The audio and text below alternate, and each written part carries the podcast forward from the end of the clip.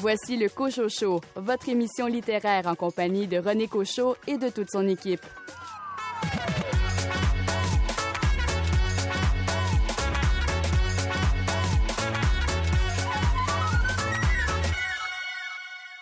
Ici René Cochot. Bienvenue à votre rendez-vous littéraire. Nous revenons à une formule normale cette semaine après vous avoir présenté deux éditions spéciales consacrées à la littérature autochtone. Nous espérons évidemment que ces deux versions différentes du Cochocho vous ont plu et surtout qu'elles vous ont donné envie de découvrir l'univers de la littérature autochtone. Au sommaire de l'émission cette semaine, une entrevue avec Louise Portal concernant le livre L'héritage des mots, qui se veut un recueil de lettres échangées entre Louise Portal et Jeannette Rivière. Un entretien avec Daniel Vallée, dont le roman Sept nuits dans la vie de Chéri a remporté le prix littéraire Trillium 2021. Et pour m'accompagner, Stéphane Ledien, quel roman noir a retenu votre attention cette semaine? Cette semaine, je vous parle du roman La frontière de Don Winslow, paru chez HarperCollins Noir. Daniel Paris, il est question d'un personnage qui perd quoi déjà? Je vous parle de Sam qui perd la carte, de Sandra Sirois. Caroline Tellier, il est question de murmure dans votre roman. Je vous parle du roman Le murmure des Acapiques de Roxane Bouchard, publié chez Libre Expression. Nicolas Giguère, le nouveau Lettre québécoise vient de paraître. Celui de l'été 2021, qui met en vedette Blaise Ndala et les littératures franco-canadiennes. Et Julie Deshôtels, vous vous êtes intéressée à un recueil de nouvelles. Cette semaine, je vous parle du recueil Cruel sous la direction de Fanny Demel et Christelle Bertrand. Bienvenue au Cochocho.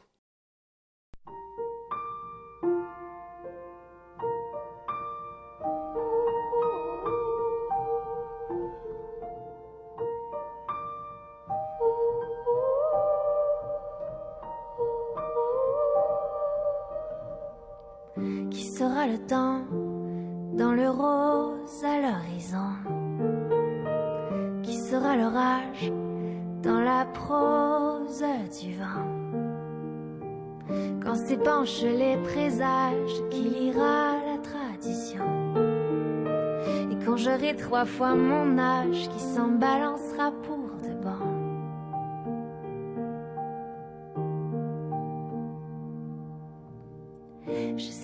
c'est pas vrai, l'âge n'a pas d'or. Et si on devenait joaillier d'âne et lumière, de vieillard à mine d'or, de vieillard à mine d'or. Quand les vieux qui poussent dans les jardins d'enfants et qui tracent la grande ours devant des yeux grands, de vieillard à mine d'or, vieillir sans être vieux. On court après le temps, mais on veut pas voir son sillage pas dans l'écran et pas dans les visages. Pendant que la jeunesse cherche un sens à l'histoire, l'histoire elle se berce toute seule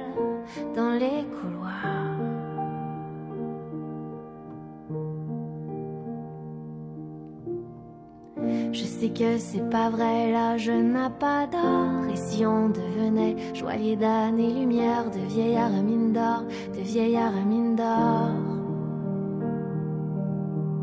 Quand les vieux qui poussent dans les jardins d'enfants et qui tracent la grande ours devant des yeux grands, de vieillard à mine d'or, vieillir sans être vieux.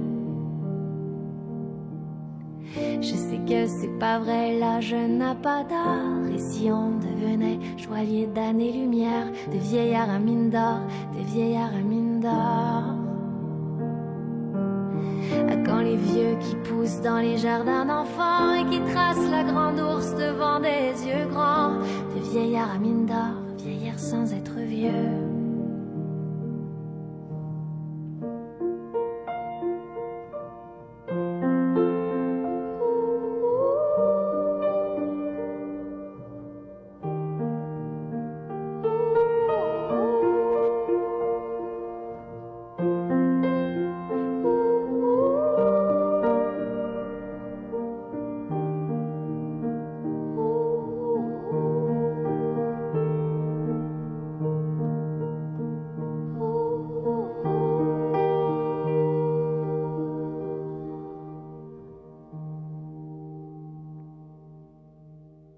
Daniel Paris. Cette semaine, je vous parle de Sam perd la carte de Sandra Sirois.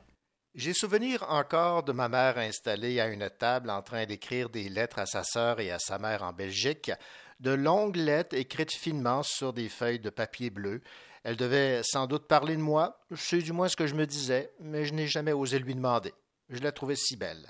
Ces moments me sont revenus en tête en lisant le livre L'héritage des mots. L'héritage des mots réunit des extraits d'échanges épistolaires entre la comédienne Louise Portal et Jeannette Rivière, une centenaire gaspésienne, sur une période de dix ans. Louise Portal a rencontré Jeannette Rivière par hasard il y a une quinzaine d'années aux îles de la Madeleine. Bonjour Louise Portal. Bonjour René. Louise, parlez-moi de cette rencontre avec cette grand-mère d'adoption comme vous la présentez. Je crois que cette rencontre est sous le signe du, du destin parce que cette femme-là, depuis plus depuis 15 ans, a tellement pris une place inspirante et m'a tellement guidée sur ce chemin de la soixantaine, ce chemin du vieillir, que je crois qu'elle m'a été envoyée peut-être par mon père, qui était aussi écrivain, avec qui j'avais entretenu une longue correspondance jusqu'à son décès en 1980. Euh, Jeannette est venue déposer de sa sagesse euh, de, son, de sa confiance, de, de son élan à vivre. Et euh, ça m'a accompagnée euh, de façon ponctuelle presque chaque mois, même des fois deux fois par mois, trois fois par mois, je recevais des lettres de Jeannette. Tu sais, il y a comme ça que parfois, René, dans des rencontres, on sent tout de suite hein, une connexion, un, un rapport à l'autre qui est presque du domaine de l'intime. Et avec Jeannette, c'est ce qui s'est produit. Et puis, c'est pour ça que doucement, euh, d'une lettre à l'autre, on a tissé, en fait, un lien qui est euh, unique. Euh, tu sais, parfois, c'est pas, c'est pas nos, nos vrais grands-parents qui deviennent nos grands-parents, comme c'est pas nos vrais parents qui deviennent réellement des figures parentales. Mhm. Parfois, on s'en va hein, chercher ailleurs, en fait, peut-être pour combler euh, un certain vide. Moi, j'ai pas eu la chance de grandir beaucoup avec des aînés. Je n'ai connu qu'une seule grand-mère. Je l'ai perdue à la veille de mes 12 ans. Donc, euh, euh, d'ailleurs, ça avait été un choc parce que c'est la première fois que j'étais confrontée à la perte d'un être cher à ce moment-là. Et des années et des années plus tard, la vie va me permettre de, peut-être poursuivre ce lien avec un aîné de façon plus, plus plus intime, plus profonde, plus généreuse. Je vous cite ici, je partais à la rencontre d'une nonagénaire et elle m'apprendrait le sens du partage. Comment créer l'harmonie et la paix en soi et autour de soi, un apprentissage de tous les instants et que chacune de ces lettres m'inspirerait. Les lettres dans votre vie elles occupent une place importante. On vous doit, entre autres, euh, les correspondances semaines. Et qu'est-ce qui vous plaît tant dans ces échanges épistolaires, dans, ces lettres que vous recevez et que vous écrivez? Voilà, j'aime beaucoup cette question. Euh, écrire, pour moi, en plus à la main, évidemment, c'est la voix du cœur. C'est la voix qui émerge, c'est la voix qui monte, c'est la révélation qui, qui s'inscrit au bout euh, de notre main. Je dois être une vieille romantique, probablement. Et j'ai toujours écrit des lettres. Je suis d'une époque où aussi on avait des correspondants français là, dans les années 60 quand j'étais pensionnaire. Ensuite, il y a eu la correspondance avec mon père. Donc, c'est pas étonnant même que la vie m'ait amené tout à fait par hasard un jour à Paris pour le cinéma où je rencontre mon, mon voisin d'enfance et mon voisin en, esprit sur Laurent Durocher, qui, qui maintenant travaille comme euh, directeur euh, euh, au Centre culturel canadien à Paris et qui c'est lui qui va me faire rencontrer les gens de Manosque que c'est comme ça que je vais rapporter le projet de des correspondances qui vont devenir les correspondances d'Isman. Donc, c'est comme si la vie voulait toujours que je sois au cœur des mots et au cœur de la plume. D'ailleurs, j'ai une plume tatouée sur mon poignet.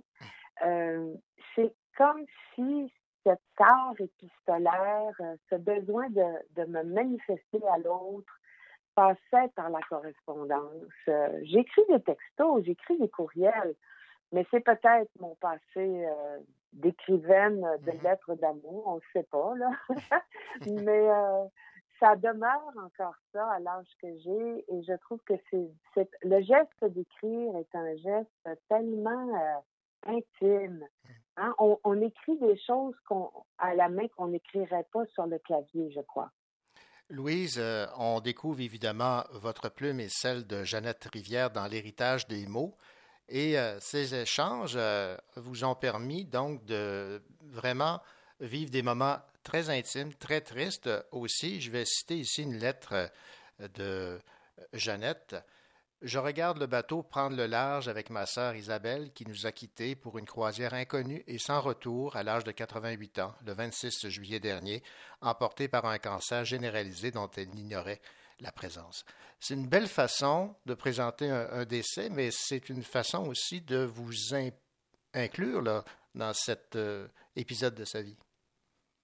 Oui, tout à fait. C'est qu'au fur et à mesure que les années passent, on va devenir de plus en plus intime. Et là, on va adresser les deuils, les grands départs, les mouvances de la vie. Et c'est ça qui est beau. C'est comme si je ne suis jamais seule pour traverser. Parce que moi, à un moment donné, je vais lui parler du décès de ma soeur jumelle. Je vais lui parler quand on vend nos deux maisons celle qui était à Eastman et notre maison à Gaspésie, c'est des deuils qu'on a à faire en vieillissant, en prenant de l'âge pour s'alléger, pour que notre vie soit moins euh, compliquée, qu'on ait moins de va-et-vient entre la ville et la campagne. Bon, bref.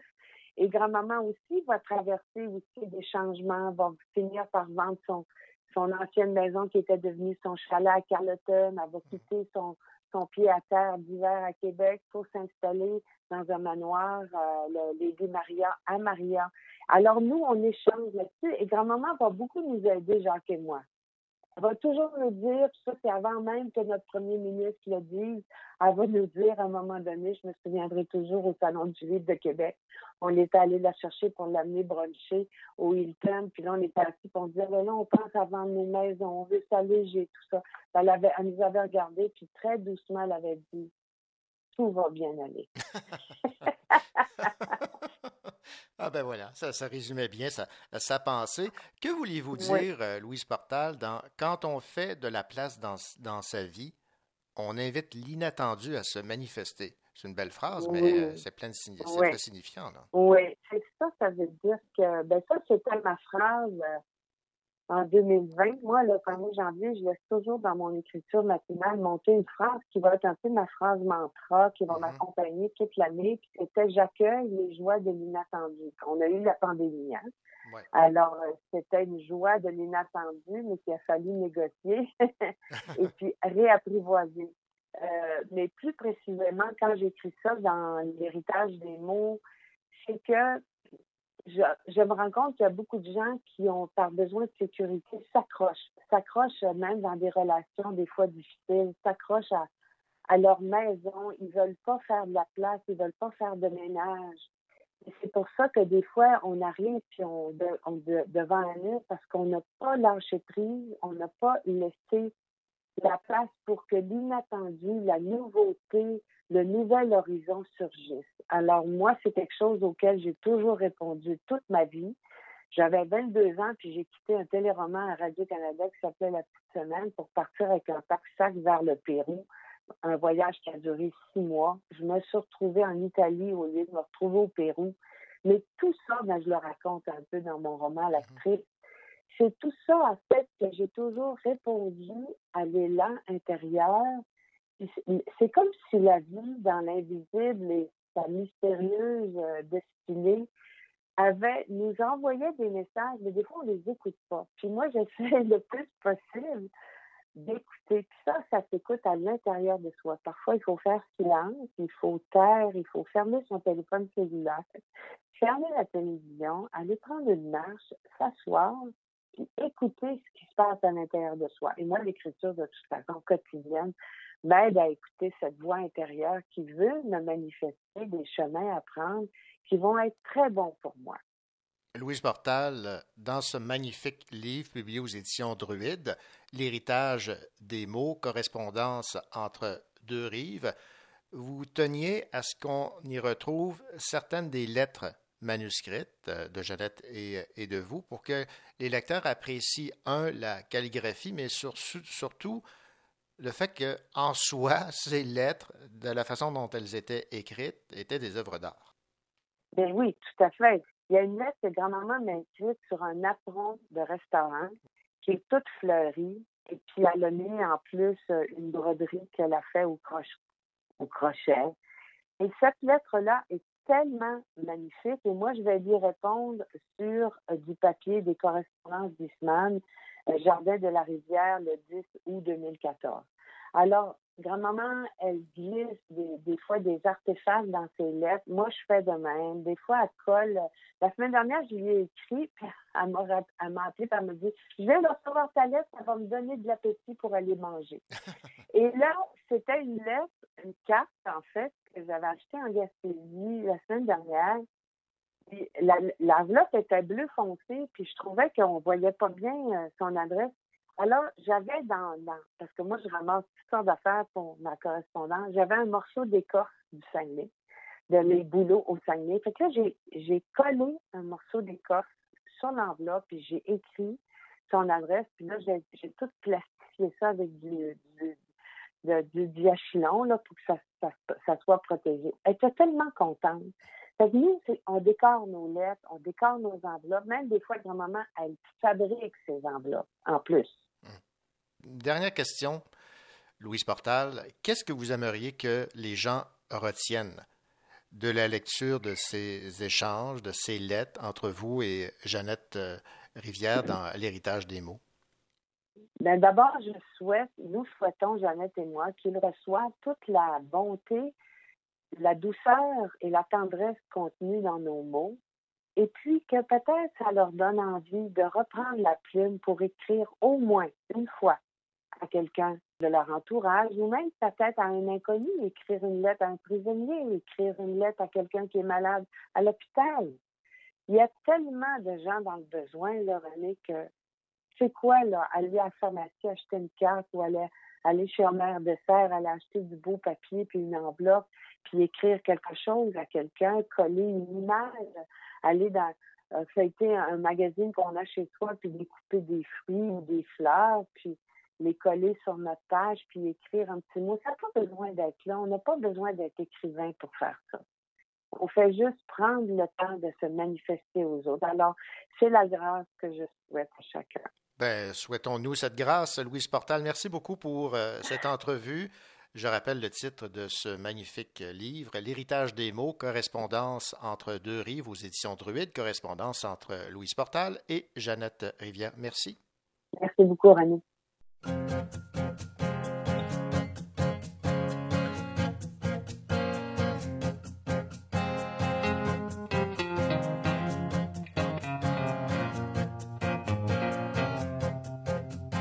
J'ai reçu une lettre il y a un mois peut-être, arrivée par erreur. Maladresse de facteur, asperge et de parfum, rouge à lèvres, carmin. J'aurais dû cette lettre ne pas l'ouvrir peut-être, mais moi je suis un homme qui aime bien ce genre de jeu. Veux bien qu'elle me nomme Alphonse ou Fred, c'est comme elle veut. C'est comme elle veut des jolies marguerites sur le haut de CI, des courbes manuscrites comme dans les API, quelques fautes d'orthographe, une légère dyslexie et en guise de paraphe ta petite plante sexy et moi je suis un homme qui aime bien ce genre de jeu, n'aime pas les nonnes et j'en suis tombé amoureux. Amoureux.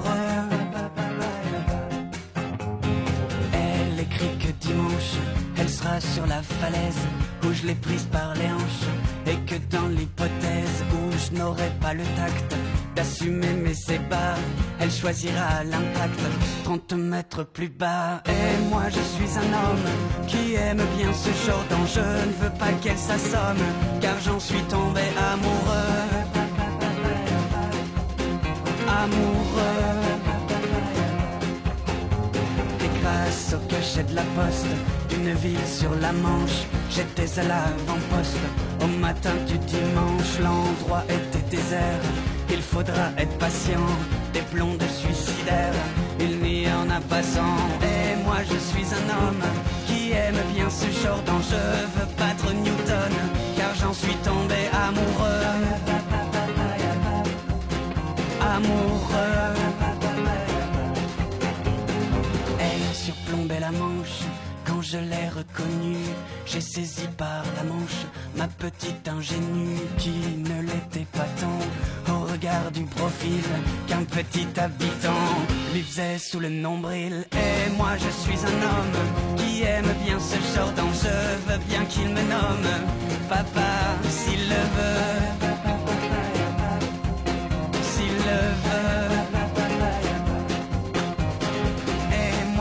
Suis un homme qui aime bien ce genre d'enjeu, veux bien qu'il me nomme.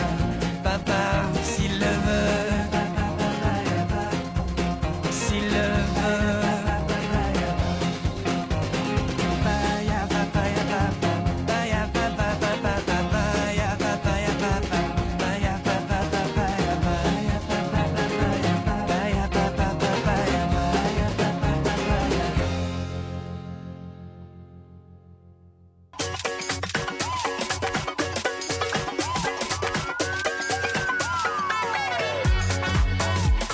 Elle aime beaucoup lire, surtout de la chiclite. Danielle Paré.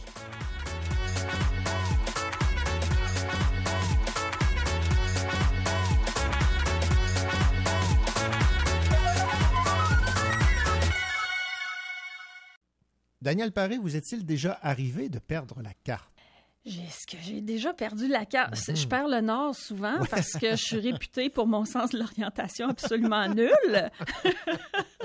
Ouais, c'est pas mal ça. hein? on, on se retrouve tout le temps. Ça coûte plus cher de gaz, puis ça prend plus de temps. C'est Mais ça. Mais on finit par arriver c'est ça. Du point A au point B. du point A au point B. Voilà. Alors, si on parle de perdre la carte, c'est que c'est le, le titre d'un livre dont vous allez nous parler cette semaine. Oui, c'est paru en 2017 et c'est le premier livre de Sandra Sirois, qui est animatrice de radio et de télévision, qu'on a pu voir sur les ondes de V-Télé, euh, Radio-Canada, MaTV et Météo Média.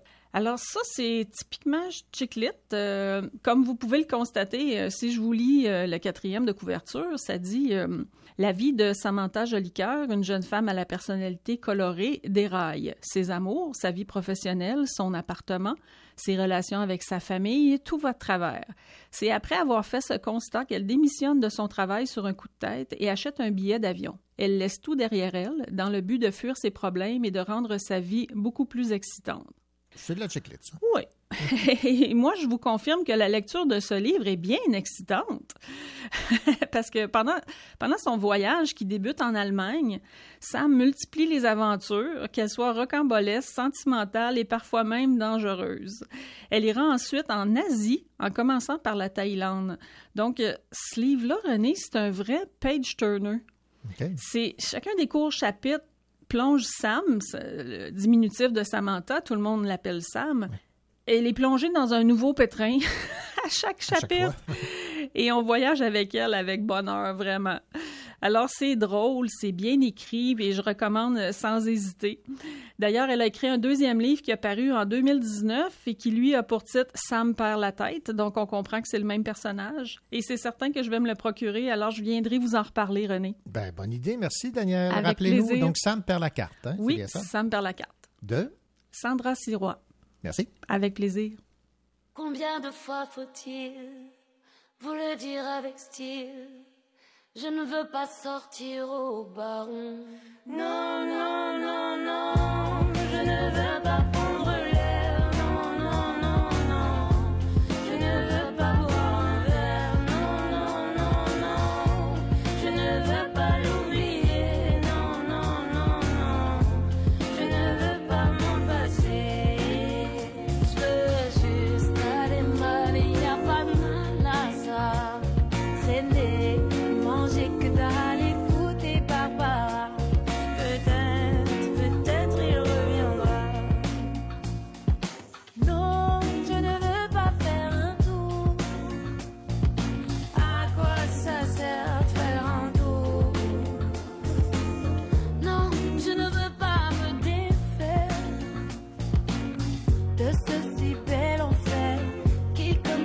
I'm the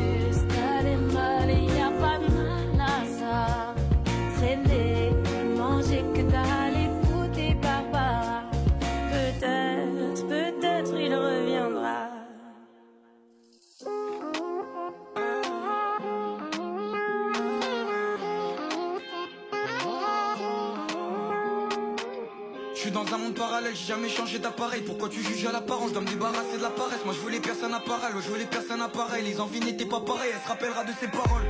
Dis-moi si j'ai pas la prestance. On s'appellera mais avant, viens, on rentre dans la fête, non T'es attiré comme un aimant, ton corps contre le mien, ma belle, là je me sens vraiment libéré de tous mes problèmes. Je te regarde, je souris, c'est donc ça la vie de poème. J'ai même plus si tu t'appelles Angelina Mario Solène. Bien aimé, pour toi, j'ai dû concevoir ce poème. Ah, j'ai dû calmer mes démons. Je fais pas de cinéma, j'enterre tout mon malheur dans la pénombre. Un jour on sera les rois. J'ai dû calmer tous mes démons. Je fais pas de cinéma, j'enterre tout mon malheur dans la pénombre. Un jour on sera les rois. J'arrête dans le froid, j'en ai marre, viens, on fait, on fait les 400 pas. Réveille ma foi, il est tard, t'es la mienne, je pas le cap sans toi. J'arrête dans le froid, j'en ai marre, viens, on fait, on fait les 400 pas. Réveille ma foi, il est tard, t'es la mienne, je pas le cap sans toi.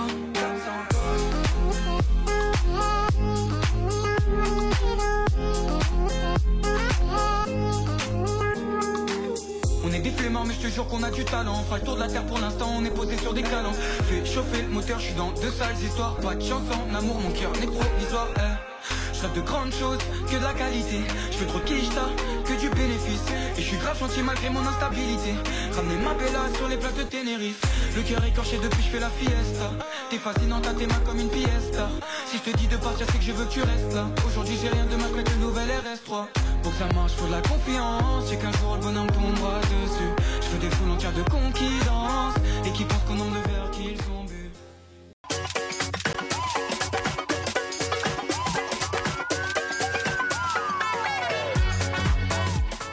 Gilbert-Dumas. Vous écoutez l'émission littéraire Le Cochon Show.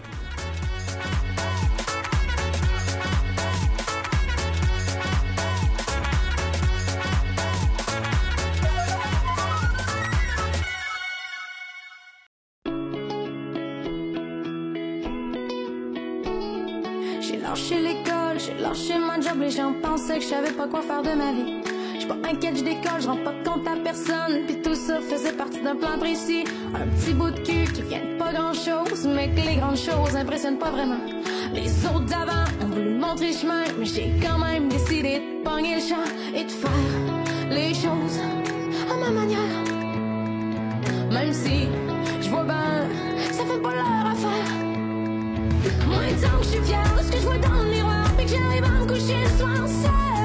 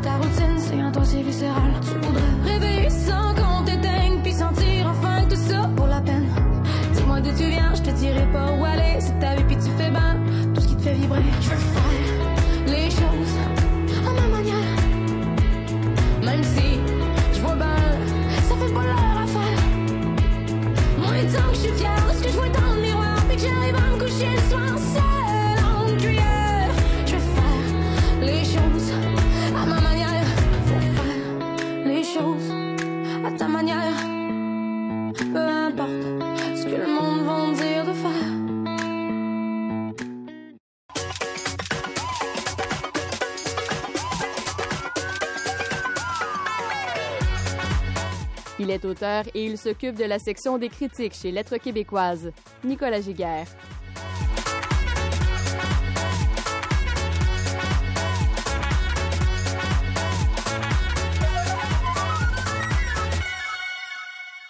Le numéro 181 de Lettres québécoises pour euh, l'été 2021 vient tout juste euh, d'arriver et nous allons évidemment, fidèles à la tradition, en discuter avec euh, Nicolas Giga qui euh, assume la section euh, critique littéraire dans ce magazine littéraire.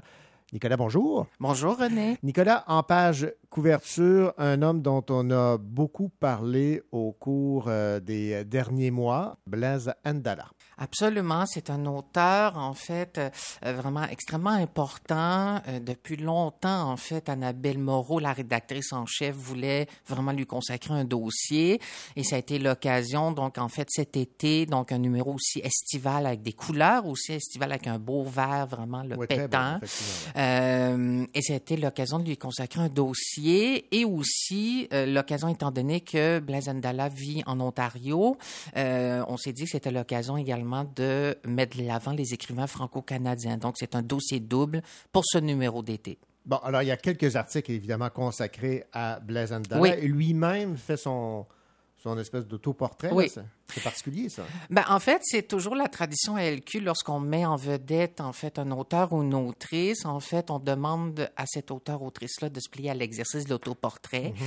On demande toujours aussi à ce qu'une autre personne, en fait, dresse, disons, le portrait, disons, un portrait d'ensemble de l'œuvre. Cette fois-ci, c'est Paul Cassac, euh, qui est auteur, en fait, justement, de Ténèbres, qui a remporté plusieurs ben prix, qui est très connu également.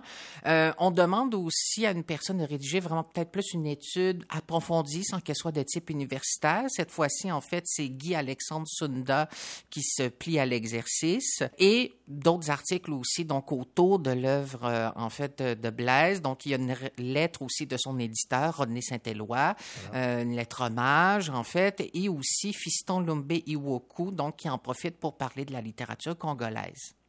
Bon, ça, c'est la partie consacrée à Blaise Andala. Parlons de cette autre section importante où on découvre finalement cette littérature francophone hors des limites du Québec. Oui, absolument. On trouvait ça extrêmement important de le faire et aussi peut-être euh, de demander, en fait, de solliciter des auteurs autrices aussi qu'on connaît moins ou peut-être qui sont peut-être même assez peu connus ici euh, au Québec. Alors, on a demandé à ces personnes-là, franco-canadiens, canadiennes, qu'est-ce que ça représentait pour eux, euh, pour elles, écrire, euh, en fait, disons, dans leur province, que ce soit en Ontario, Manitoba, en Alberta ou en Nouvelle-Écosse, au Nouveau-Brunswick, en Acadie, par exemple, ou publié là-bas aussi. Donc, il y a des éditeurs, des éditrices aussi qui se prononcent.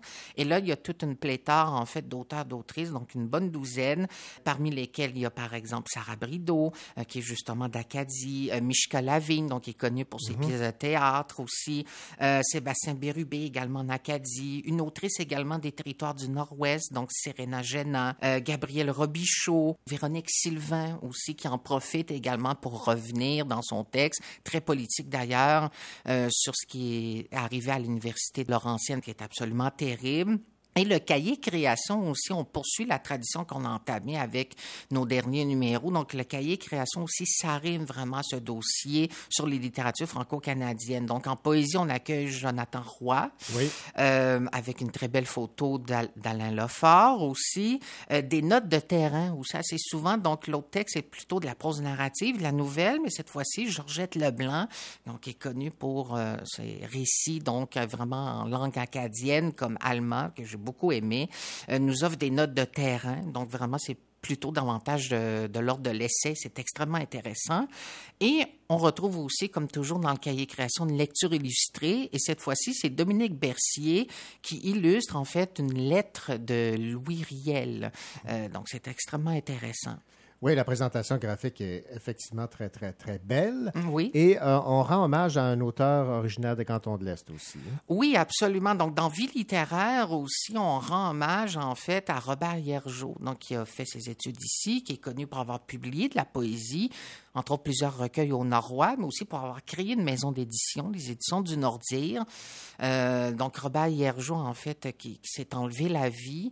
Euh, donc, c'est absolument tragique. Et c'est un auteur, un professeur aussi, un chercheur, euh, dont l'œuvre, peut-être malheureusement, a été un peu balayée sous le tapis. Et c'était l'occasion aussi, euh, avec ce numéro, et donc c'est Simon-Pierre Labelloc, donc, qui lui rend hommage dans ce numéro et euh, avec le concours aussi donc des, en fait des membres de la famille en fait des enfants euh, de Robert Hiergeau aussi donc qui ont collaboré aussi de près euh, en fait à la publication de ce texte. Et évidemment il y a la portion critique Oui, absolument. que vous dirigez. Ah ben, absolument. Comme toujours, en fait, là, on a surtout passé en revue, disons, la, la production de la saison hivernale, finalement, et le début du printemps. Et comme toujours, donc, euh, c'est des, euh, des titres, en fait, des critiques à- qui portent sur des titres assez variés, donc, que ce soit de l'ordre du roman, du récit, de l'essai, de la poésie, du théâtre. Quelques titres, oui, qui se démarquent. J'avais noté, entre autres, euh, chez Les Sublimés de Jean-Philippe Martel, qui a été critiqué, donc un roman quand même important de la saison hivernale, sinon un des plus importants. Tout est Ori de Paul-Serge Ouais. Forêt, qui a été accueilli vraiment euh, acclamé par la critique. Euh, Pratique d'incendie de Kiev Renault, donc Mhm. Kiev aussi, qui est euh, originaire des cantons de l'Est. Il y a aussi une, une section qui est revenue en quelque sorte dans le cahier critique. Donc, on a une critique, une nouvelle critique, euh, Marie Sarr, qui parle euh, de polar. En fait, depuis quelques numéros, on n'avait pas de critique de polar. Donc, elle s'attarde sur Jeux d'été de Diane Vincent, publié chez Triptyque. L'anthologie aussi des écrits des Forges, donc euh, une anthologie poétique. Euh, la pièce de théâtre Tragédie de Paul Pelletier, donc une femme de théâtre qui est là depuis longtemps. Euh, la forêt des signes de France Théoret, donc un essai dans lequel elle revient sur ses débuts, en fait, dans le milieu de l'écriture, sur sa pratique. Et enfin, Les forces vitales de Sarah Bertrand Savard, qui lui aussi, c'est un des livres importants, Ouais.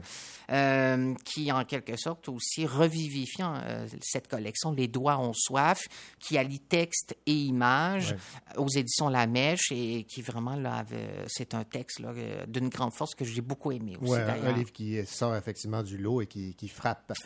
Nicolas Giguère, merci beaucoup pour le résumé donc de ce numéro 181 de Lettres québécoises euh, avec euh, en page couverture Blaise Andala. Merci. Merci à vous. Ici Stéphane Ledien. Dans quelques instants, je vous parle du roman La frontière de Don Winslow, paru chez HarperCollins.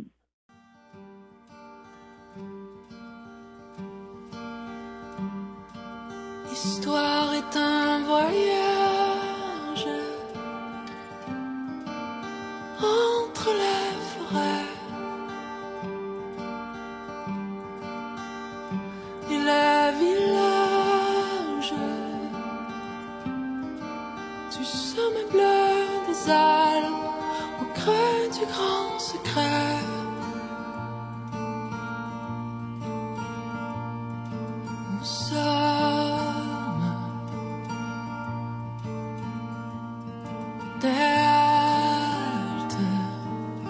Des bêtes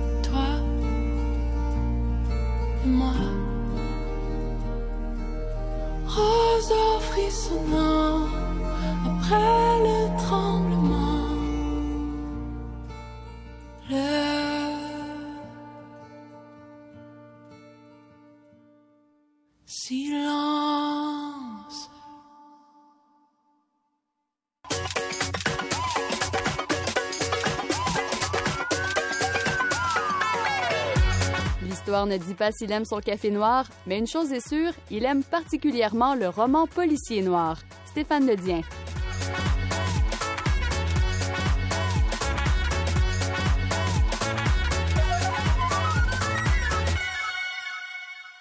Stéphane Ledien, bien le bonjour.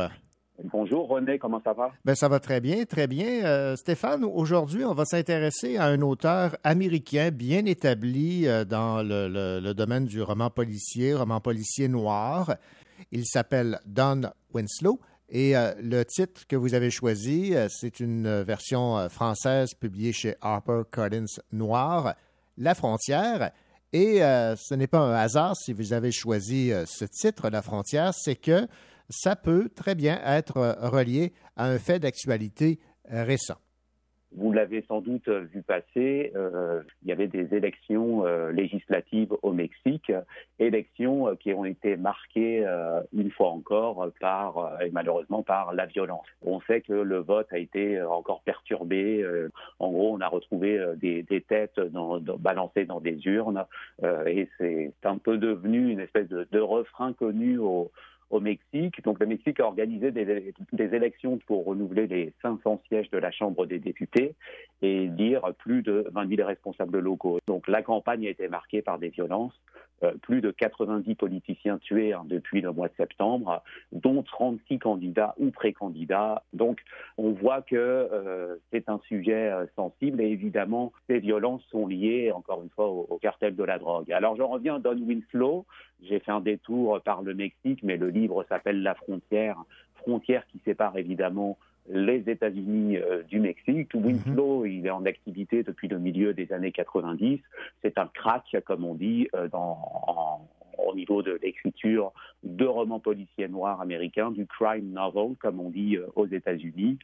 on lui doit des, des, livres, certains plus relâchés ou plus cool que d'autres, et puis des livres très, très crus qui abordent frontalement la violence urbaine, mais aussi euh, les violences policières, le, le, le, cycle infernal dans lequel les États-Unis euh, semblent pris depuis un, un, certain nombre d'années au niveau politique, étrangère, au niveau police, corruption, etc. Winslow, il, il écrit, il a été détective privé, chauffeur de limousine, il a fait tout un tas de métiers et euh, aujourd'hui euh, il fait figure un peu de, maître du genre à côté de gens comme, euh, James Elroy justement ou Joseph Wambo, autre grand écrivain qui a beaucoup écrit sur la police de Los Angeles.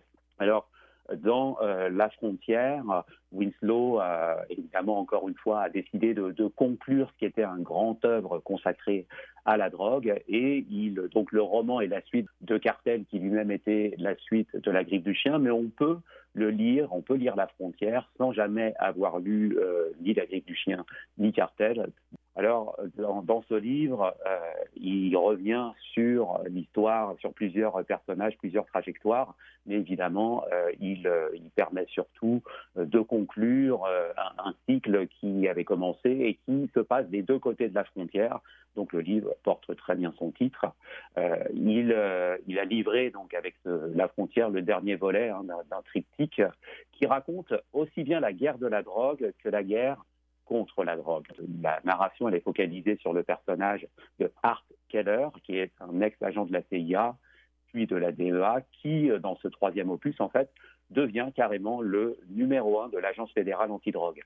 Alors la narration épouse aussi quand même de temps à autre et sans concession, je dirais, le point de vue d'une multitude de protagonistes, hein, euh, des enfants soldats au sein des cartels ou dans d'autres pays euh, très violents de l'Amérique centrale, euh, des dealers, des toxicomanes et des, policiers qui doivent infiltrer des, réseaux de trafic de drogue euh, écrit euh, à la fois avec euh, vivacité, expansion, contraction, des deux côtés de la frontière qui sépare les États-Unis et le Mexique. Hein, comme je l'ai dit, on, on, va suivre la trajectoire de dealers, de laissés pour compte, de victimes collatérales de la nouvelle montée en puissance, d'une nuée de narco-empires, puisqu'on assistait à la fin d'un empire dans les romans précédents, et là on voit, on assiste à la naissance d'une nouvelle nuée de narco-empire. Pourquoi? Parce que finalement, euh, quand vous euh, coupez la tête de, de l'hydre, il y en a un certain nombre d'autres qui repoussent. À la toute fin du roman, euh, là, je, dévoile un peu quelques petites choses. Après moult revirements et compromissions, finalement, Keller livre un témoignage qui est accablant au sujet de la corruption qui règne au sein même des plus hautes instances du pouvoir américain. Et il dit nous sommes tous plus accrocs à la guerre contre la drogue qu'aux drogues auxquelles nous faisons la guerre. Hum. Et ça, il dit ça devant un, un grand jury à la fois incrédule et choqué. Et il dit le problème de la drogue au Mexique n'est pas le problème de la drogue au Mexique, c'est le problème de la drogue en Amérique. Et le personnage conclut, c'est nous les acheteurs, et sans acheteurs, il ne peut pas y avoir de vendeurs. Euh, Nous menons euh, cette guerre euh, depuis euh, tant d'années avec toute cette souffrance, etc. Et il pose la question, nous devons nous poser la question et y répondre, pourquoi? Le roman n'y répondra sans doute pas à cette question, mais il en montre un peu toute l'étendue, toute la complexité, toute l'ambiguïté aussi. Parce que euh, la frontière, comme le- la griffe du chien en général, a des scènes, euh, il y a des scènes d'action millimétrées, il y a une tension narrative aiguë, il y a des réflexions sociales, hein, parce que le roman de, de en fin de compte, oscille entre ostentation et indignation. Je m'explique, il y a un certain nombre de points de vue, et on voit que l'écriture euh, construit à la fois une, multitude de perspectives, tout en s'intéressant un peu plus en détail à celle de, de Keller, et en même temps une politique. Et ça permet de bien comprendre ce que j'appellerais une espèce de, de dialectique ou d'opposition. Euh, on voit comment l'ultraviolence des situations, elle se trouve rapportée finalement à travers le filtre d'une conscience, celle du narrateur anonyme, mais aussi euh, par euh, les, points de vue de, de Art Keller, qui est un héros assez trouble, assez ambigu. Et donc on a des, distorsions de perception de bien et du mal. Euh, évidemment, il ne s'agit pas de, de dire que Winslow fait l'apologie de la drogue, loin de là, mais il épouse que peut-être de ce point de vue un peu le- l'espèce de- d'amplitude, de flamboyance qu'on retrouve dans le genre qui s'appelle carrément les narconovellas. Distorsion donc, mais aussi euh, sécheresse du style, une épure hein, quelque part, et là-dessus il rejoint un écrivain comme James Ellroy, épure à laquelle tend le roman et qui est devenue une des marques hein, de fabrique de l'auteur, qui rend compte de la brutalité de la réalité du trafic et de la consommation de drogue. Et donc, on peut s'interroger sur l'amplitude un peu déployée par le récit, parce qu'il y a des variations qui, comme je l'ai dit tout à l'heure, sont tiraillées entre contraction et expansion du texte, des événements et des personnages. Et il y a un mouvement qui, et là c'est mon analyse personnelle, qui préfigure un peu ce qu'est la circulation des drogues sur le territoire nord-américain, que des champs de pavots somnifères de l'état de Guerrero à la dose d'héroïne finalement dans des rues de New York, la narration finalement démultiplie les liens de cause à effet et des scènes à la fois d'un côté contemplatives, on plane un peu pour ainsi dire, et par moments euh, complètement euh, explosives.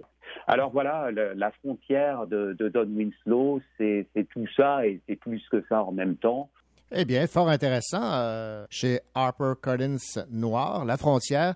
Merci beaucoup, euh, Stéphane Ledien, pour euh, cette recommandation de lecture et cette découverte pour plusieurs d'entre nous, j'en suis convaincu. Merci.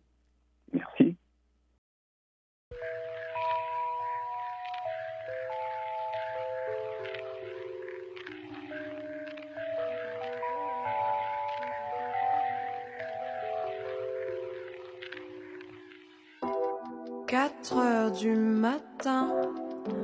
Fatigué, je cherchais mon chemin et je croise de chauds lapins.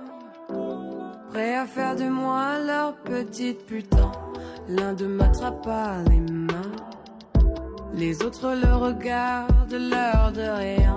Je crie, je me débat enfin. Et mon petit cœur me dit que c'est la fin. Que vont-ils faire de moi? Qu'ai-je fait de mal Que vont-ils faire de moi? Qu'ai-je fait de mal Les diables n'ont pas de couleur. Sont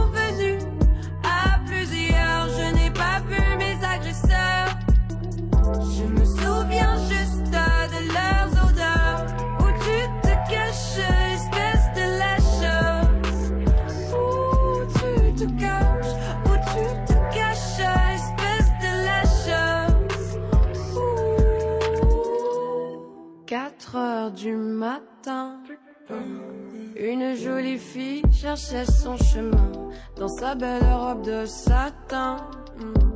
Elle m'excitait, je n'y pouvais rien. J'ai vite appelé Martin. On allait la souiller avec nos vieux machins. Elle qui joue si bien à la sainte, on va la foutre enceinte. Que vont-ils faire de moi? Qu'ai-je fait de mal Que vont-ils faire de moi? Qu'ai-je fait de mal Les diables n'ont pas de couleur Lâches, ils sont venus à plusieurs.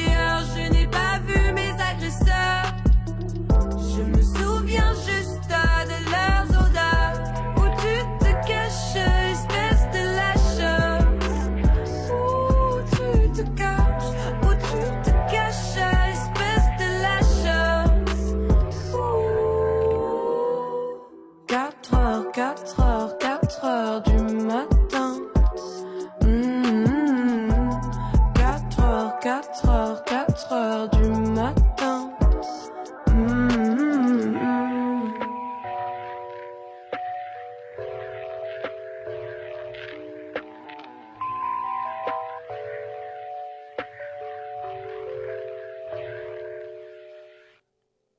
Paul à la maison est en nomination pour un prestigieux prix littéraire américain.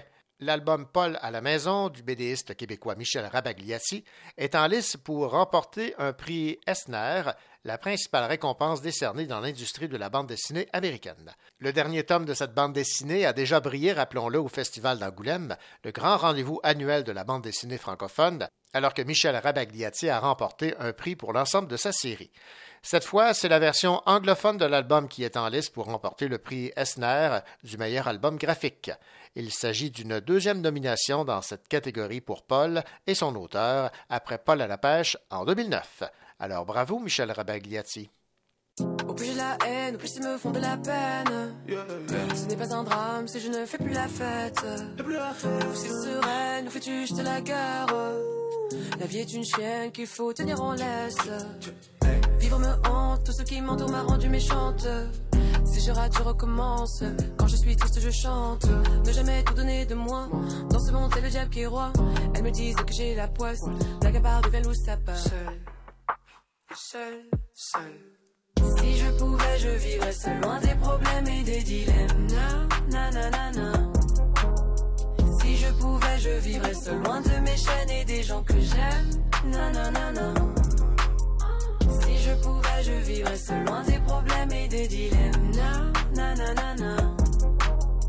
Si je pouvais, je vivrais seul, loin de mes chaînes et des gens que j'aime. Na, na, na, na. Si jamais je freine et que je ne fais plus de scène, laissez-moi à l'arrière pour qu'à la source je me baigne. Ma blessure saigne et le sang monte à la tête. Je reste la même et ce quoi qu'il advienne. Au plus j'ai la haine, plus ils me font de la peine. Peau n'est pas noire, elle est couleur ébène. Nous es sereine, nous fais-tu juste la guerre? Tu n'es pas parfaite, ton erreur reste humaine. Seul, seul, seul, je veux être seul. Seul.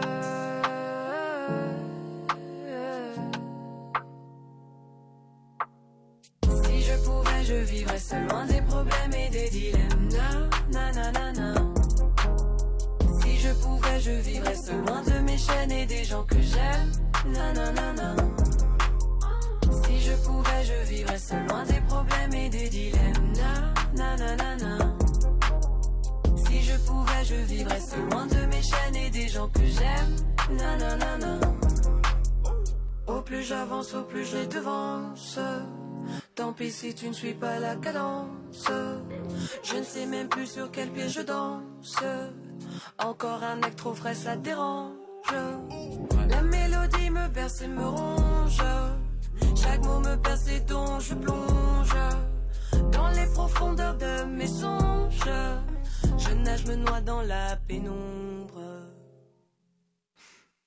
Si je pouvais, je vivrais seul, loin des problèmes et des dilemmes. Na, na, na, na, na. Si je pouvais, je vivrais seul, loin de mes chaînes et des gens que j'aime. Na, na, na, na. Si je pouvais, je vivrais seul, loin des problèmes et des dilemmes. Na, na, na, na, na. Si je pouvais, je vivrais seul, loin de mes chaînes et des gens que j'aime. Na, na, na, na. Seul, seul, seul, je veux être seul. Ici Caroline Tellier. Un peu plus tard à l'émission, je vous parle du roman Le murmure des acapiques de Roxane Bouchard, publié chez Libre Expression.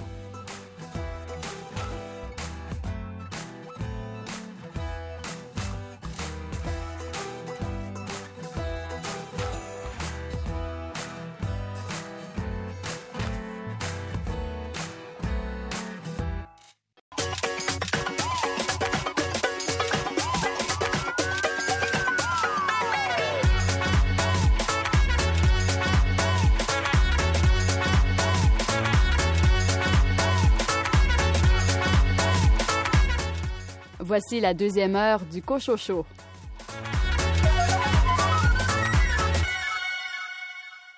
Au sommaire de cette deuxième partie d'émission, un entretien avec Daniel Vallée, dont le roman Cette nuit dans la vie de Chéri vient de remporter le prix littéraire Trillium 2021. Caroline Tellier, vous nous parlez d'un livre où il est question de murmure. Je vous parle du roman Le murmure des acapiques de Roxane Bouchard, publié chez Libre Expression. Et Julie Deshôtels, vous vous êtes intéressée à un recueil de nouvelles. Cette semaine, je vous parle du recueil Cruel sous la direction de Fanny Demel et Christelle Bertrand. Bonne deuxième heure.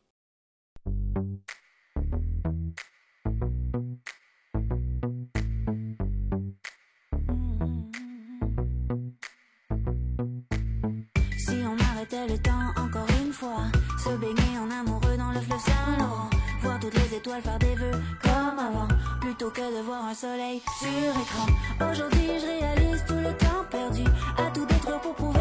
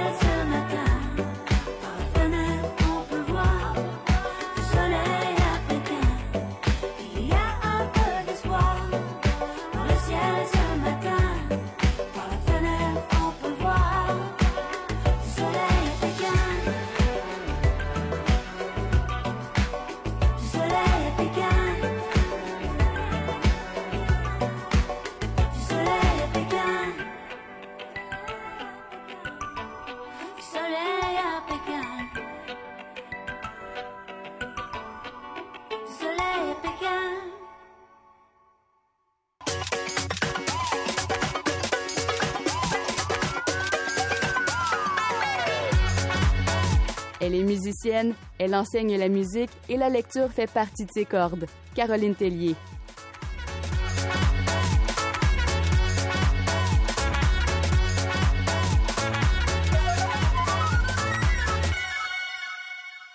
Cette semaine, Caroline Tellier, vous avez euh, plongé dans l'univers de Roxane Bouchard, qui publie aux éditions Libre Expression Le murmure des Acapiques. Oui, René, et plonger est un bon mot parce que ça parle de mer et de loup marin. Voilà. Ce roman. Alors, c'est la troisième enquête de Joachim Morales, un personnage que Roxane Bouchard a utilisé là, pour plusieurs de ses romans. Je n'ai pas lu les deux précédents, mais ça n'a pas nuit du tout à ma compréhension et je vous dis même que j'ai le goût de les, les, lire parce que ce fameux personnage de Morales, je, je m'en suis pas fait une été claire encore.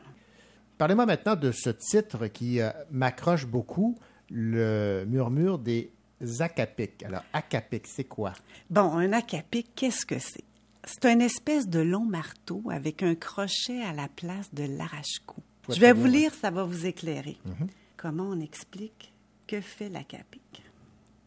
Contrairement au tir des carabines, dont la détonation est bruyante, l'élan de l'acapique est discret.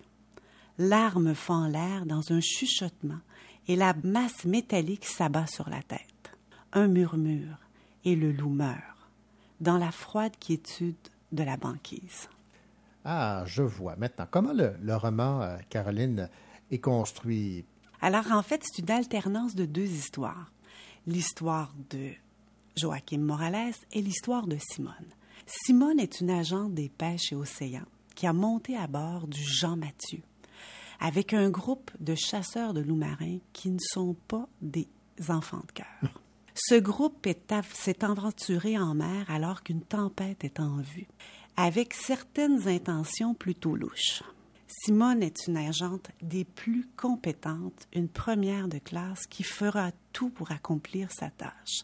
C'est d'ailleurs ce qui inquiète Morales. Voilà ce qu'il pense à la page 210. Morales détourne le regard. C'est justement ce qui lui fait peur. Entre le cran et la témérité, la ligne est souvent trop mince pour ceux qui ont quelque chose à se prouver, surtout les premières de classe. Et l'histoire de Morales est tout autre. Il est en vacances avec des collègues. Ils font une croisière où à chaque escale, on fait du ski le long du Saint-Laurent. Et Morales essaie de décrocher de ses problèmes personnels. Et voici comment commence le deuxième chapitre. Vous allez comprendre quels sont ses problèmes. D'accord. Il y a des matins rares où un homme retire un bijou et c'est 32 ans de sa vie qu'il dépose sur le bois verni de la table de cuisine. Juste avec ces deux phrases, oui. on comprend son tourment. Mm -hmm. Bon, il est là pour décrocher ses problèmes personnels, mais aussi pour décrocher du travail. Mais un cas vient troubler euh, la quiétude de l'équipe. Mm -hmm. Et quel est ce cas? Alors, vous devinez qu'il y a un petit quelque chose entre Morales et Simone. Ouais. Et vous devinez que les deux histoires vont se rejoindre. Mm -hmm. Mais je vous en dis pas. bon, parlez-moi de l'atmosphère maintenant de, de, ce roman, parce que pour avoir lu euh, euh, un de ses romans précédents, Nous étions le sel de la mer, j'avais beaucoup, beaucoup aimé l'atmosphère qui se dégageait de, de, la plume de Roxane Bouchard. Alors, je ne sais pas si c'est comme celui-là, là, mais celui-ci commence en force, avec une tentative de viol, rien de moins, et ça n'arrête pas. Lorsqu'on suit sous Simone, la tension est à son comble. La mer, la promiscuité, la glace, la chasse, tout est à glacer le sang. Et on se dit tout le long du roman, pauvre Simone, mais pauvre Simone. Donc c'est réussi. C'est réussi. Alors ce, ce, roman est parfait pour nous rafraîchir en période de canicule, mais oubliez le charme de la mer, mm -hmm. le charme bucolique des îles de la Madeleine. Découvrez plutôt l'univers macabre de la chasse aux phoques. Ah, d'accord. Et je pense qu'il y a un lien avec la chanson. En fait, vous avez trouvé une chanson directement reliée avec la thématique de ce roman et que je ne connaissais pas d'ailleurs, cette chanson. Moi non plus. Je l'ai découverte euh, tout récemment. Alors, c'est une chanson qui est un peu trop rigolote pour le, ce roman policier qu'on dit en quatrième de couverture, de froid et de glace. Mais le titre, le propos me semblait parfait. Alors, vous entendrez Le chasseur de loups marins de Tex Lecor. Pour euh, accompagner donc euh, cette recommandation de lecture, le roman de Roxane Bouchard aux éditions Libre Expression, Le murmure des Acapiques. Merci beaucoup, Caroline. Merci, René.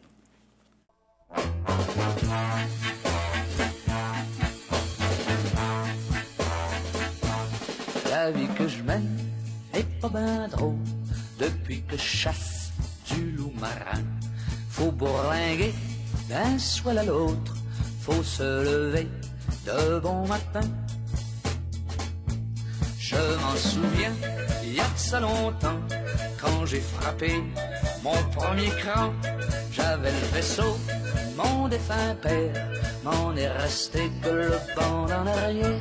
Je suis pas marié, j'ai pas d'enfant, je suis pas ben beau, j'ai pas d'argent. Dans ces cas-là, ce qu'arrive souvent, un vieux garçon, ça le reste longtemps. Souvenance du premier loup marin que j'ai tapé. Crère que j'avais 20 ans, ça s'est passé? On dit que j'ai eu de la peine, ouer sur le dos. C'était à moitié mort, maigre dos. Mais crère, mon Dieu, je suis pas fâché. Avoir vécu toutes mes années. À moi tout seul, j'ai vu des choses pareilles à celles de votre royaume. Vous qui me voyez du haut des cieux, ben, vous savez bien que j'ai pas pieux. Je me rends bien compte que j'ai trop sacré. Il faut à cette heure que vous me pardonniez. J'irai vous voir au paradis, je perds à rien espérer. Je sais que vous êtes de mon côté.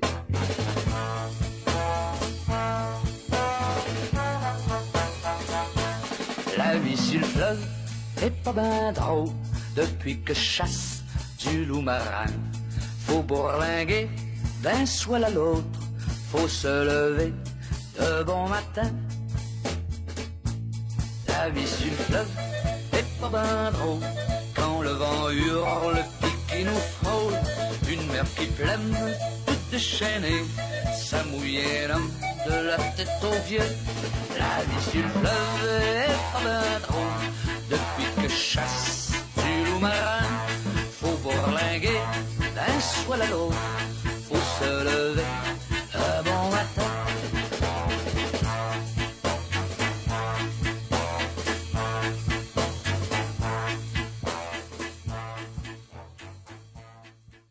Idéfix, le fidèle compagnon à quatre pattes d'Astérix et Obélix, est le héros d'une bande dessinée qui vient de paraître. Le premier volume de la série Idéfix et les Irréductibles s'intitule Pas de quartier pour le latin. Deux ans avant qu'Idéfix rencontre Astérix et Obélix à la sortie d'une charcuterie de Lutèce dans la tour de Gaulle d'Astérix, ce premier album amène ses lecteurs dans les rues de la cité. Malgré la disparition de ses créateurs, René Goscinny et Albert Uderzo, Astérix reste de loin le personnage de bande dessinée qui euh, rencontre le plus de succès en librairie en France et dans le monde. Au cours des 15 dernières années, la collection a occupé quatre des cinq premières places en ce qui a trait à la vente de livres. Les tomes 35, 36, 37 et 38 des Aventures du Gaulois ont tous passé le cap du 1 600 000 exemplaires écoulés. On en souhaite tout autant pour ce sympathique chien qui a pour nom Idéfix. Thank you.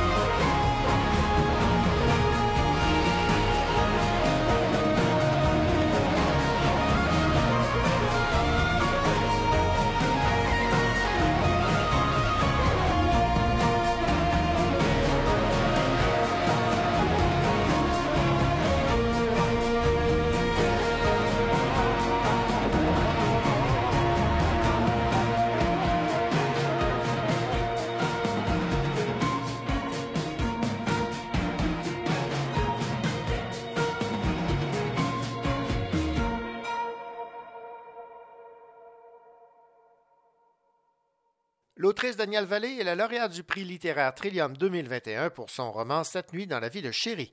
Inspiré par l'étoile de l'artiste visuel Susan Demers, le roman de Danielle Vallée raconte l'histoire de Clarisse, une couturière bien tranquille qui voit sa vie bouleversée quand Eva, une jeune comédienne, lui commande une robe extravagante pour un premier rôle qu'elle doit jouer.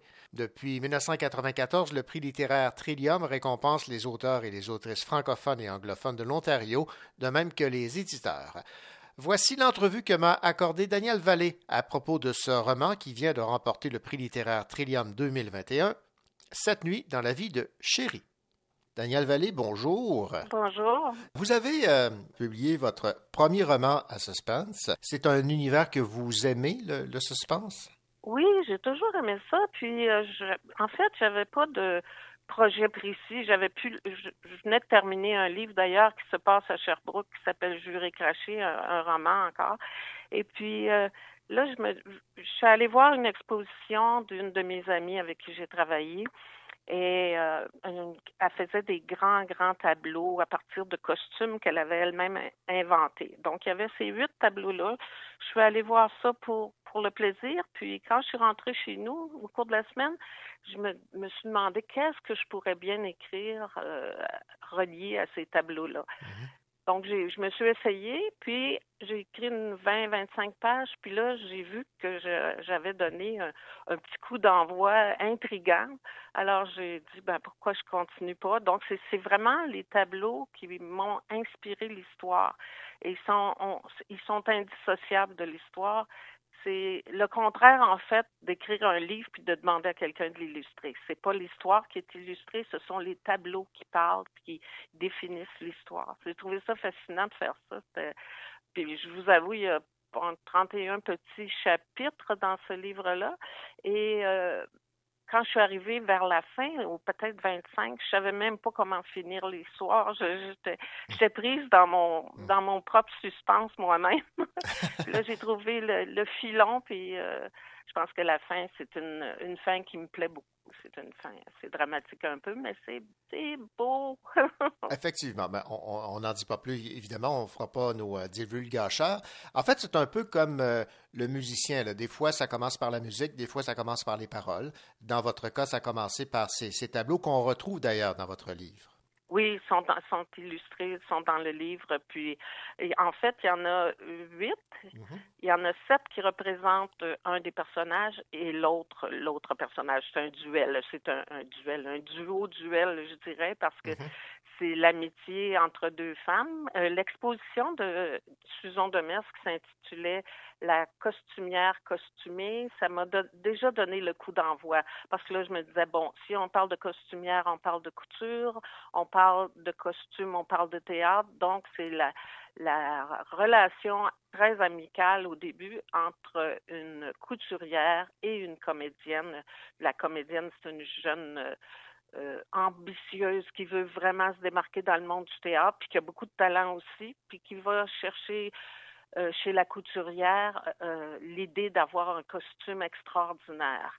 Et c'est la couturière qui est une femme à la vie très tranquille, très rangée, une couturière de quartier finalement, devient la costumière, puis son monde change, puis cette relation d'amitié-là entre les deux femmes devient un peu bancale parce que justement la comédienne lui tend toutes sortes de, pièges, mais la couturière ne veut pas perdre cette amitié-là, ni son nouveau métier de costumière. Donc, elle ne lui, euh, elle ne lui fait pas, elle fait pas trop de cas de ses, de ses pièges, de ses attaques, mais elle va finir par euh, trouver le fond de l'histoire chez cette comédienne-là. Voilà, d'où ça, ça se passe. Alors, dans cette nuit dans la vie de Chéri, comme vous l'avez mentionné, on suit Eva, cette comédienne prima donna, et Clarisse, cette humble couturière de quartier. On peut parler en fait d'une amitié toxique en bout de ligne. Oui, c'est à peu près ça, mais comme la couturière s'attache beaucoup à la comédienne, elle sent qu'il y a quelque chose qui va mal dans cette jeune femme-là. Elle sent qu'il y, a quelque chose qui, la frustre, mais donc, elle ne veut pas la provoquer. Elle la laisse faire, même si elle lui fait des, des mauvais coups. Vraiment, parfois, c'est des mauvais coups. Et elle, justement, elle joue dans cette. La comédienne joue dans la pièce Cette nuit dans la vie de chérie. Et parallèlement, la couturière va passer sept nuits chez la comédienne. Et là, c'est là qu'elle va découvrir le, fond de l'histoire, la vérité quant à cette euh, comédienne-là et son comportement souvent désagréable. Oui, Eva, donc, qui se révèle graduellement là, sous un jour de plus en plus trouble. C'est un personnage fascinant. Vous imaginez que vous avez eu beaucoup de plaisir à, à le créer, ce personnage de Eva. Oui, c'est ça. Puis je, je l'ai découvert parce que quand on écrit, on se fie pas mal à, à l'inspiration, à l'intuition. Puis j'ai beaucoup aimé euh, ces deux personnages-là, ces deux femmes-là, même si parfois, comme vous dites, c'est un peu euh, empoisonné la relation, mais euh, quand même, on les sent réelles et sincères, les deux, mm-hmm. jusqu'à la toute fin. Bon, dans cette nuit, dans la vie de Chéri, Eva demande à Clarisse de créer la robe, une robe spectaculaire qui euh, se démarque. À lire le, travail de Clarisse dans son atelier, on se demande si vous êtes vous-même couturière, tellement c'est bien décrit. c'est drôle que vous me posiez la question, mais je me la fais poser souvent. Ah oui, OK. Euh, oui, non, j'ai rien d'une couturière. Ben, j'ai déjà fait des petites robes pour ma fille quand elle était toute petite, mais j'ai pas j'ai pas ce talent-là, non. Ben, vous, vous, nous avez euh, vous nous avez eu. Maintenant, parlons des, des personnages qui sont nés des, des tableaux de l'artiste visuel Susan Demers. Vous l'avez mentionné euh, en tout début d'entrevue. Qu'est-ce qui vous fascine particulièrement dans, dans, dans les œuvres de Susan Demers? Ben, la première fois que j'ai travaillé avec elle, c'était pour mon livre euh, Sous la jupe, qui avait, je pense, dans celui-là, une, quinzaine ou une vingtaine de, de, grands tableaux, de grands formats. Elle, elle avait fait ça. Elle avait euh, parcouru le Canada d'est en ouest pour aller voir des pièces de théâtre et elle avait pris des photos, puis elle a réalisé des tableaux à partir de ces pièces de théâtre-là.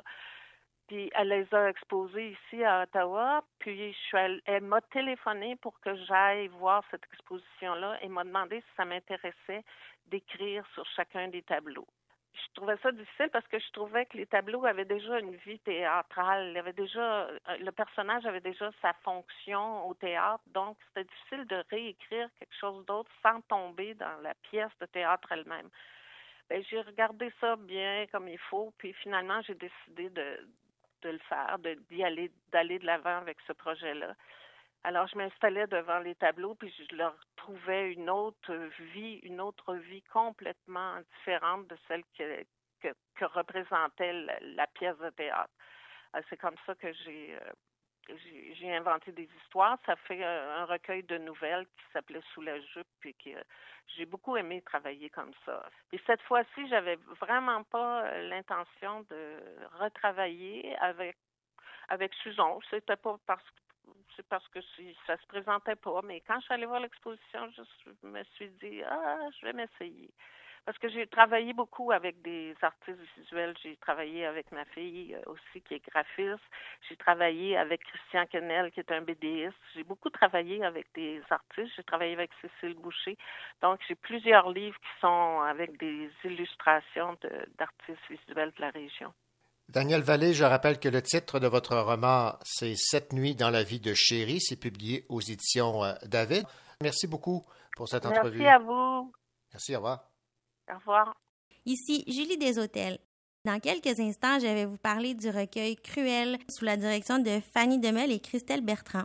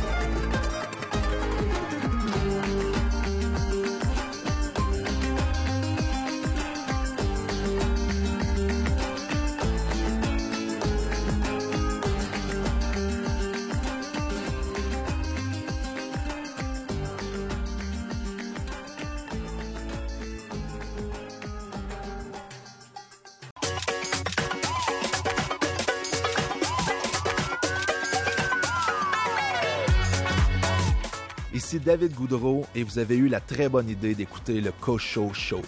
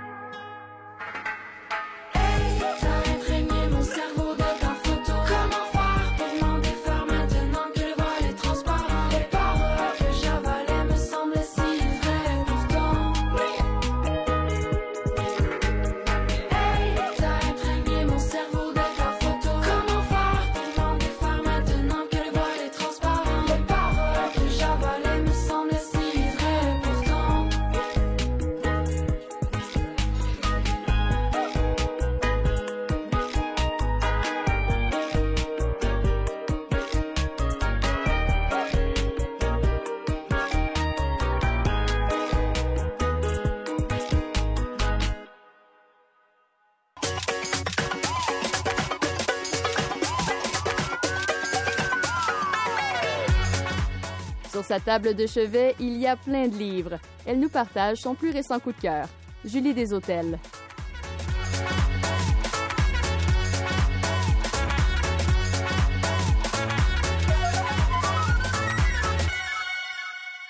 Julie Deshôtels, bien le bonjour. Bonjour René. Julie, aujourd'hui, vous avez choisi de nous parler d'un recueil de nouvelles qui a pour titre Cruel et c'est sous la direction de Fanny Demeul et euh, Christelle Bertrand. C'est aux éditions euh, Tête Première. Alors, peut-être dans un premier temps, nous, nous résumer la thématique qu'on y retrouve? Oui, en fait, avec le recueil euh, Cruel, Fanny et Christelle mettent de l'avant la cruauté, mais d'un point de vue féminin. Fanny l'explique bien lorsqu'elle écrit dans la préface L'occultation des représentations de la cruauté des femmes n'aurait-elle pas des effets délétères sur les femmes réelles? entre autres celui de laisser croire qu'elles en sont dépourvues et ainsi leur soutirer une complexité humaine. Réhabiliter la cruauté des femmes à travers les récits, c'est témoigner de leur humanité. Puis Christelle, elle va ajouter que avec Cruel, on veut faire comprendre une fois pour toutes que le mal, le sadisme et la cruauté ne sont pas que des trucs de gars. Le recueil comporte dix euh, nouvelles qui, chacune à leur façon, vont mettre en lumière une facette de cette cruauté féminine.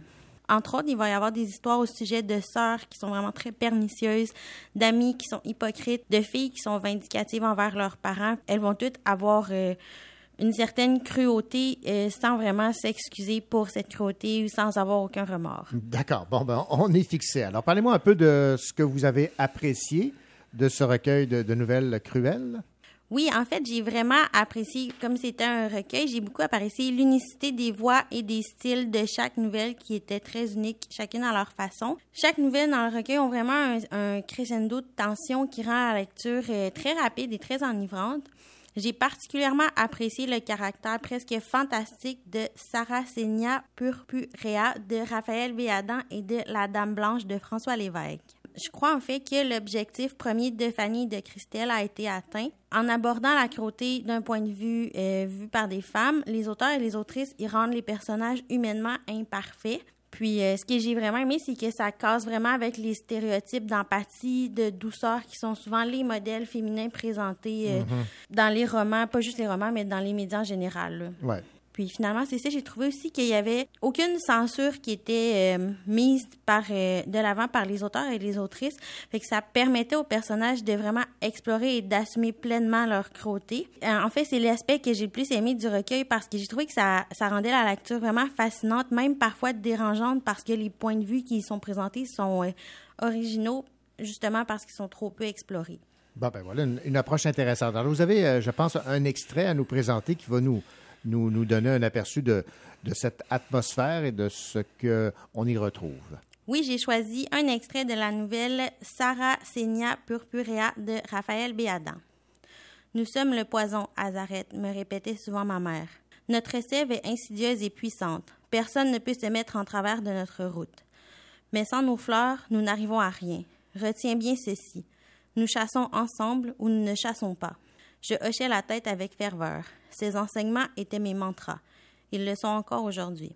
Nous avons besoin de leur splendeur, elles ont besoin de notre violence. Nous sommes l'appât et l'arme, la promesse de la vie et celle de la mort. Ensemble, nous sommes impitoyables. Hmm, très accrocheur. Et euh, d'ailleurs, euh, Raphaël Béadan, ben, elle est chroniqueuse ici euh, à l'émission, donc ça nous fait plaisir de se rappeler qu'elle a une belle plume, cette Raphaël. Alors, Julie des Hôtels, ça a été un plaisir de vous entendre parler, rappelons-le, de ce recueil de nouvelles euh, sous la direction de Fanny Demeul et Christelle Bertrand aux éditions euh, Tête Première.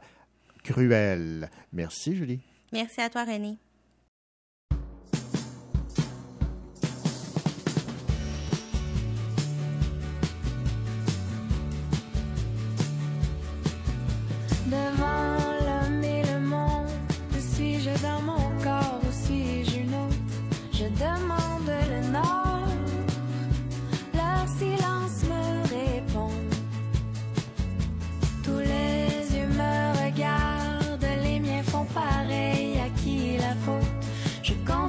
Compte les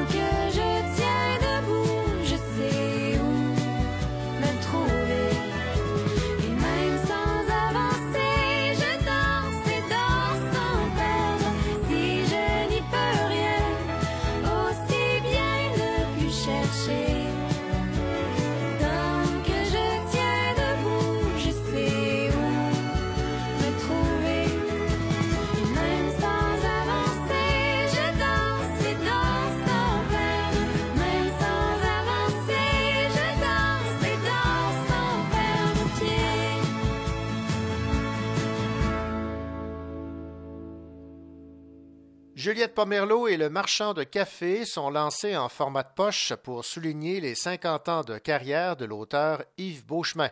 Deux grands classiques de cet auteur québécois rejoignent le matou déjà disponible dans cette même collection de livres en format poche pour souligner les 50 ans de carrière et le 80e anniversaire de l'un des plus grands auteurs de la littérature québécoise. Ces romans sont publiés par Québec Amérique. Alors bravo à Yves Beauchemin.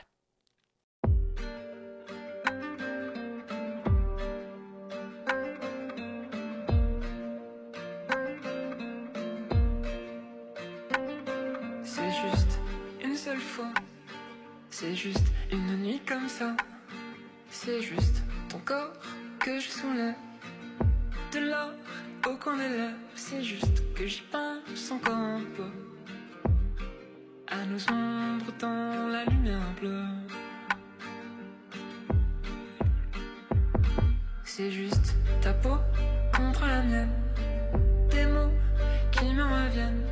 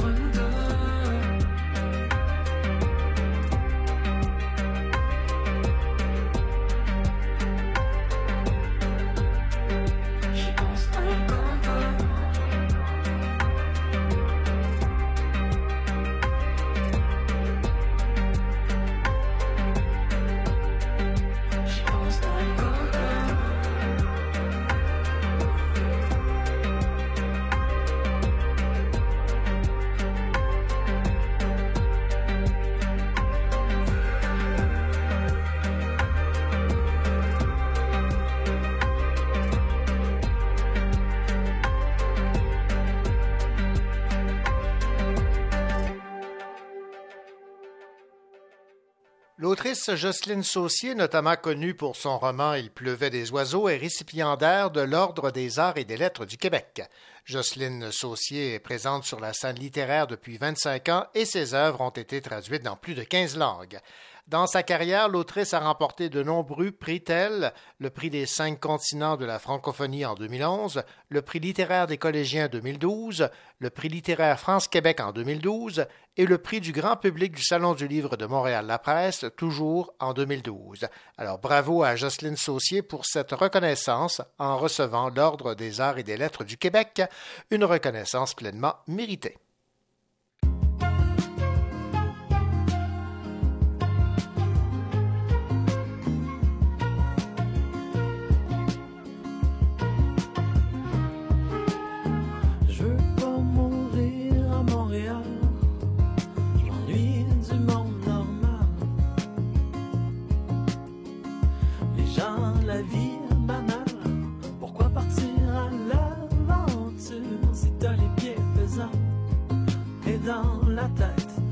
tempête qui ne danse que pour toi.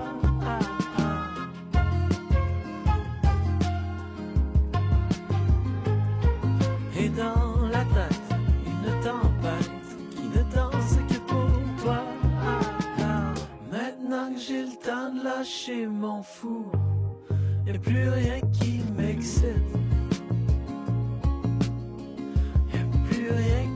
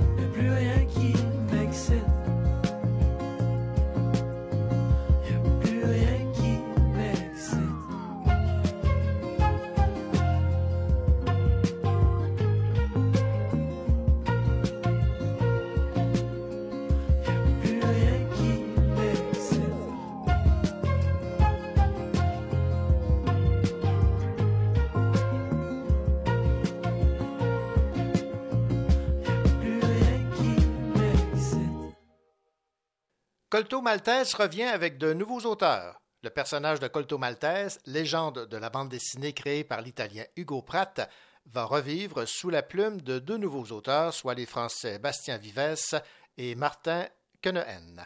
Océan Noir paraîtra chez Casterman le 1er septembre. Aventurier ténébreux qui parcourt le monde en bateau au début du 20e siècle, le personnage de Colto Maltese est apparu à la fin des années 60. Le dessinateur et scénariste Hugo Pratt, mort en 1995, a raconté ses tribulations dans 12 albums qui ont connu un immense succès auprès du public et de la critique. En 2015, Casterman avait relancé la série avec deux auteurs espagnols euh, qui sont restés fidèles au dessin du créateur. Alors, bonne nouvelle pour les amateurs de cette bande dessinée mythique, Colto Maltese est de retour.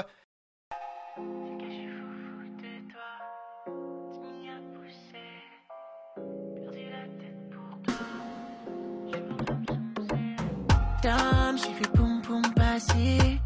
Et là mon zoom zoom magie. Et mon cœur ça boum pour toi. C'est une erreur, ne doute pas de moi. J'ai dit, ça oui, je peux pas. Crois-moi, j'ai rien fait de mal. Baby, you should come down. Avec que j'ai pas zoom zoom side.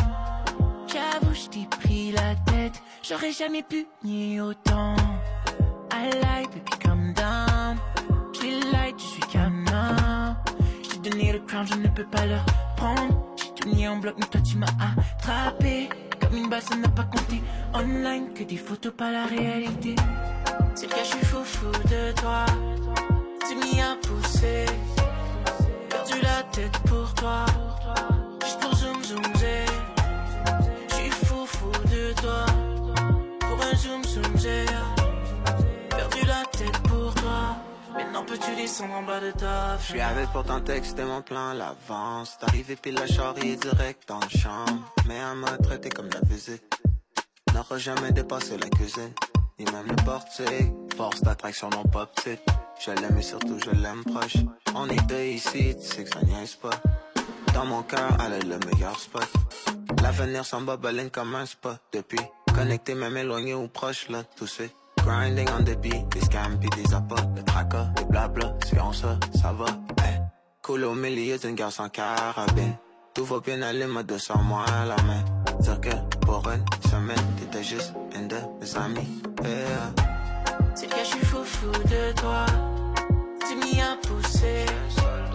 Perdu la tête pour toi. Juste pour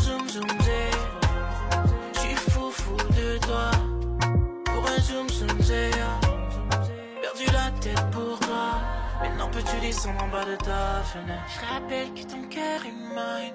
Quand tu t'éloignes j'ai le mien qui taille. On a vraiment passé le pire c'est fine. J'ai juste 10 ans y'a pas d'heure pour soi Je rappelle que ton cœur est mine. Quand tu t'éloignes j'ai le mien qui taille. On a vraiment passé le pire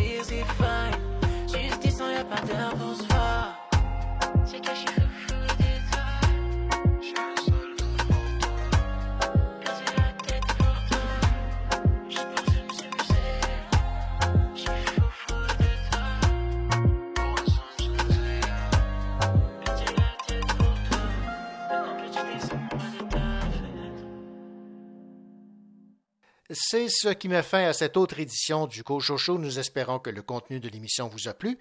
Et bien sûr, on a déjà hâte de vous retrouver la semaine prochaine pour d'autres entrevues, d'autres chroniques, d'autres recommandations de lecture. D'ici là, portez-vous bien et surtout, nous vous souhaitons de belles lectures.